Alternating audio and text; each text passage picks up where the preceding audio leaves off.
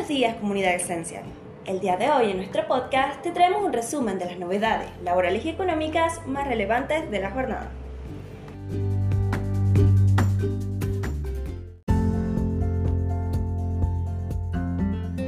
Ya están online los nuevos aplicativos del impuesto a las ganancias y bienes personales. La Administración Federal de Ingresos Públicos, AFIT, pone a disposición de las y los contribuyentes los servicios web, ganancias personas humanas, portal integrador y bienes personales web, que podrán ser utilizados para la confección de la liquidación anual de ambos impuestos para el periodo fiscal 2022.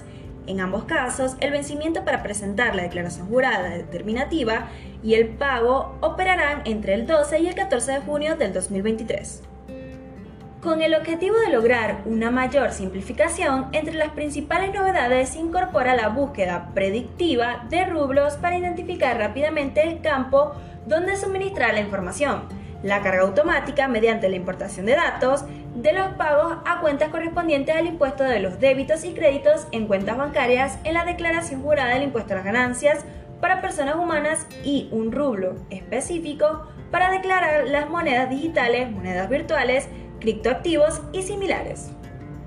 Además, se incorporó el campo gasto de educación para que las y los contribuyentes puedan aplicar la deducción el impuesto a las ganancias en concepto de gastos por servicios y herramientas con fines educativos, mientras que los empleadores de casas particulares podrán deducir del impuesto a las ganancias el importe abonado en concepto de asignación no remunerativa.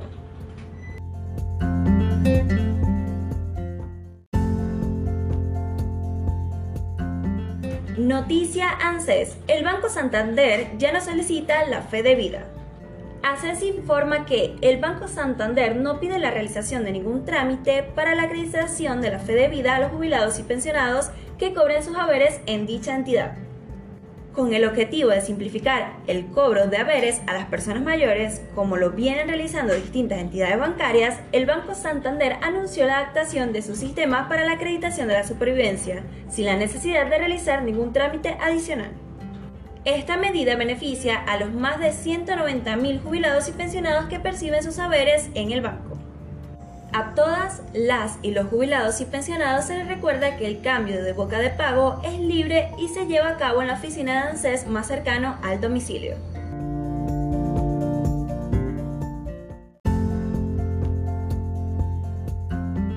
Becas Progresar. Hasta el 31 de marzo hay tiempo de inscribirse. ANSES recuerda que hasta el 31 de marzo permanece abierta la inscripción para la primera convocatoria del año a las becas Progresar en todas sus líneas. Progresar 16, 17 años, Progresar obligatorio, Progresar superior, Progresar enfermería y Progresar trabajo. El programa de becas impulsado por ANSES, en conjunto con el Ministerio de Educación de la Nación, consiste en un incentivo económico para que los jóvenes de todo el país terminen sus estudios. El valor general es de 9 mil pesos, incluye un plus por conectividad, se percibe el 80% todos los meses y el 20% restante acreditando la condición de alumno regular. Además, junto con el cobro de la beca, se puede acceder a descuento del 55% en el transporte público y realizar cursos de idiomas gratuitos. Quienes estén interesados en anotarse pueden hacerlo desde www.argentina.gov.ar slash educación slash progresar. En el caso de progresar trabajo, la inscripción es durante todo el año. Es importante tener en cuenta que los ingresos del grupo familiar no deben ser superiores a tres salarios mínimos vitales y móviles.